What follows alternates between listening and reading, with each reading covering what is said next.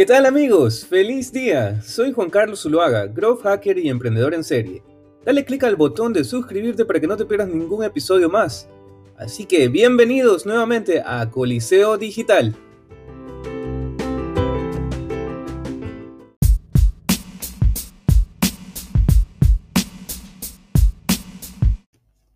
Comenzamos agosto ya con esta semana y el primer paso tiene que ver con algo que llamo expande la lista.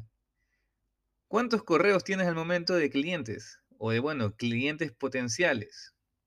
Si no tienes nada o si tienes por lo menos ya una gran cantidad, me gustaría que comiences a elegir 10 de esos clientes y creas un nuevo experimento. Este experimento tiene que ver con expandir la lista, que significa crear tu primera campaña de secuencias de correo. Me dirás, ¿qué tiene que ver una secuencia de correo? Bueno, te explico lo siguiente.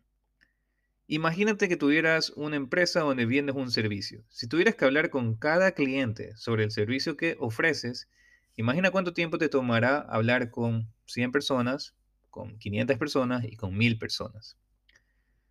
Si realmente es una de esas compañías, como una marca, como una agencia de marketing, por ejemplo, donde necesitas explicar con mayor detalle lo que puedes hacer para una compañía, significa que necesitas tiempo para hablar con cada cliente. Entonces necesitas ya poder limpiar o racionar el nombre, el número de personas con las que vas a hablar. Entonces me gustaría que hagas esta lista con 10 personas, con 10 clientes potenciales y hagas tu primer experimento de cómo racionalizar, de cómo minimizar el número de clientes que realmente estén interesados en tu servicio o en tu producto. ¿Cómo? Con una secuencia de correos. ¿Qué es una secuencia de correos? Bueno, debería ser por lo menos de 3 a 4 correos, los cuales los puedes identificar como son los, los cuatro correos que enviarías para poder explicar lo que tú haces. Ahora, es interesante poder hablar en esta secuencia donde puedes utilizar Herramientas, por ejemplo, la herramienta del pull and push para las primeras dos secuencias de correos. Push es una secuencia en donde puedes escribir algo, en donde les haces sentir la necesidad de tu producto.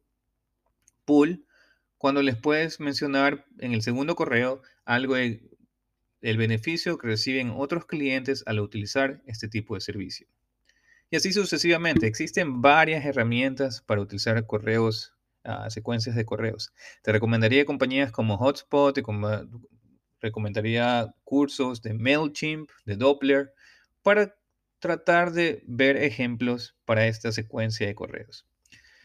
¿Qué es lo importante al final de esta secuencia de correos? Que al final de cada uno de esos correos, y por supuesto en especial el último de esa secuencia, tenga un claro call to action, una clara llamada a lo que tiene que hacer el cliente al final de esta secuencia. En este caso puede ser, por ejemplo, para, para ser una compañía que vende servicios, puede ser el crear una cita, el crear una reunión digital. Listo. Ahora vamos a cambiar un poco el tema de, estos pasos. El siguiente paso tiene que ver ya con un tema que tiene, que tiene gran importancia en, en el futuro de tu empresa, que es el branding, que es el design de tu producto. Ahora, primer paso con branding, el nombre. Bueno, el nombre quizás para la mayoría ya han dicho, bueno, pero yo ya tengo un nombre que lo he pensado hace 15 años, lo tengo hace mucho tiempo, lo soñé, eh, lo, lo, vi en un diccionario y me ha gustado para siempre. Eso puede servir mucho para los hijos, para nombrar a los hijos, para nombrar, bueno, tu primera compañía, pero en este punto estamos realmente para darte pasos de aceleración digital, de aceleración para tu empresa. Entonces el nombre realmente es algo que tienes que comenzar a decidir cuánto tiempo le has dedicado para realmente definirlo. Este ejercicio tiene eh, como, como objetivo el realmente identificar si el nombre que tienes en mente o el nombre que ya tiene tu compañía, si realmente es el nombre que deberías tener, que debería realmente impactar, hacer un impacto wow en tu mercado.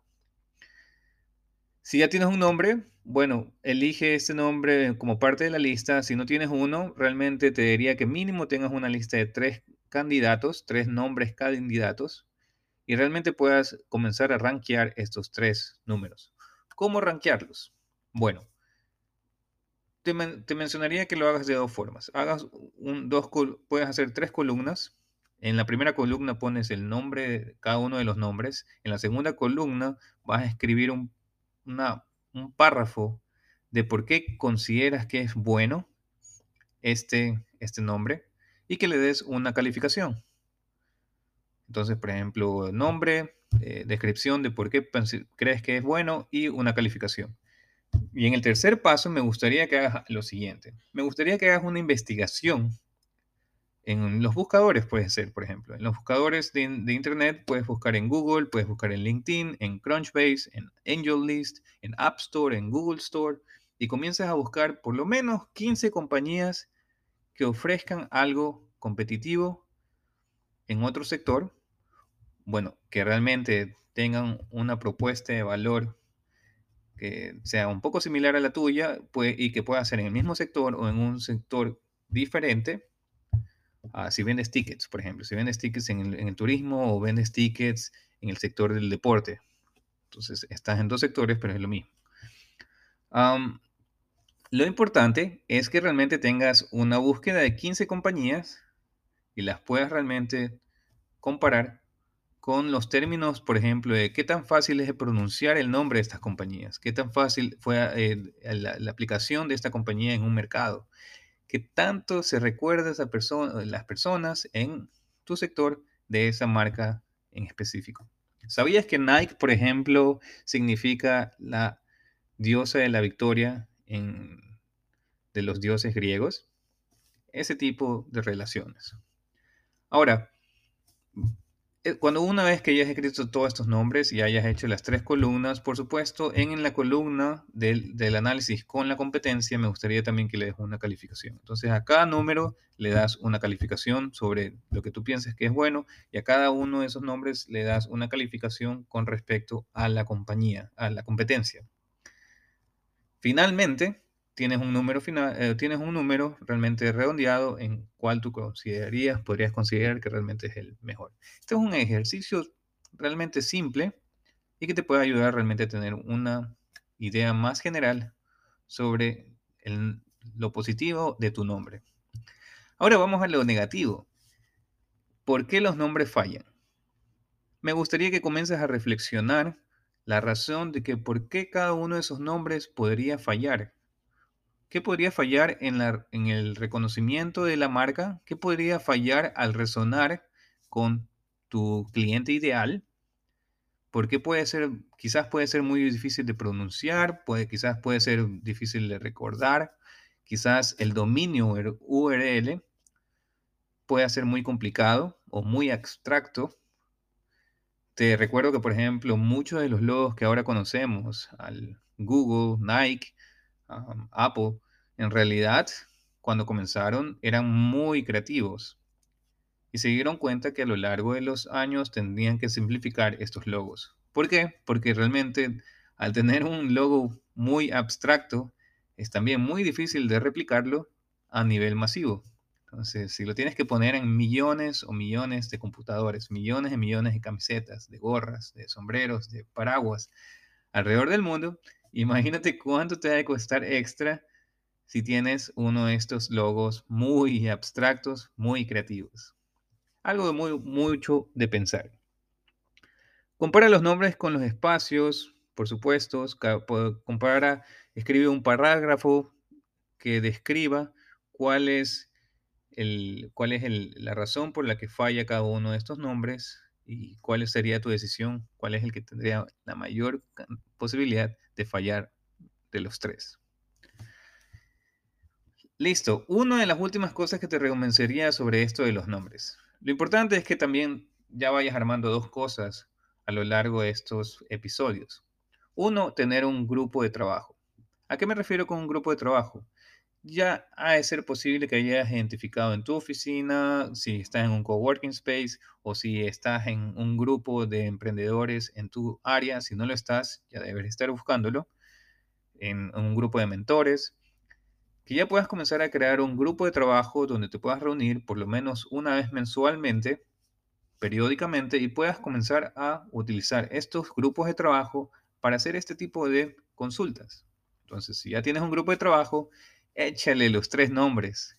Explícales por qué, explícales cuáles son los que fallan, explícale los ejemplos y considera también cuál es el, las reseñas, cuáles son los comentarios que puedas recibir de ellos.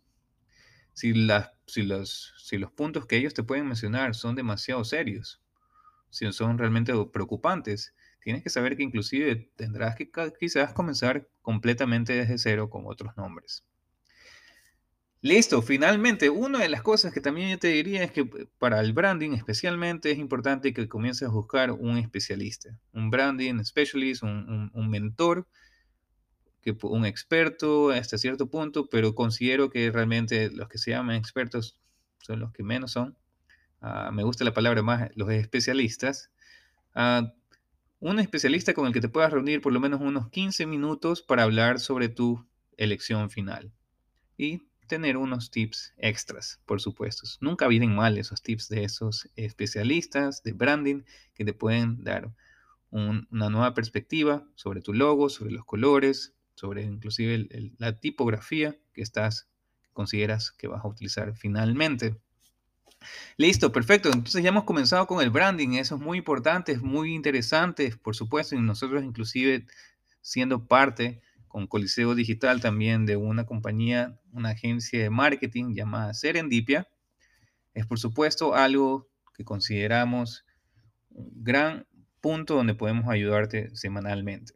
Así que si tienes alguna pregunta, por supuesto, también sobre marketing, sobre growth hacking y sobre desarrollo web y branding, como lo acabamos de mencionar, por favor visita nuestra página www.serendipia.es Escríbenos un correo al info o por supuesto sígueme en las redes sociales, en Instagram y en TikTok. Muy pronto seguiremos también con los siguientes episodios, así que gracias, que tengan una excelente semana. Chao.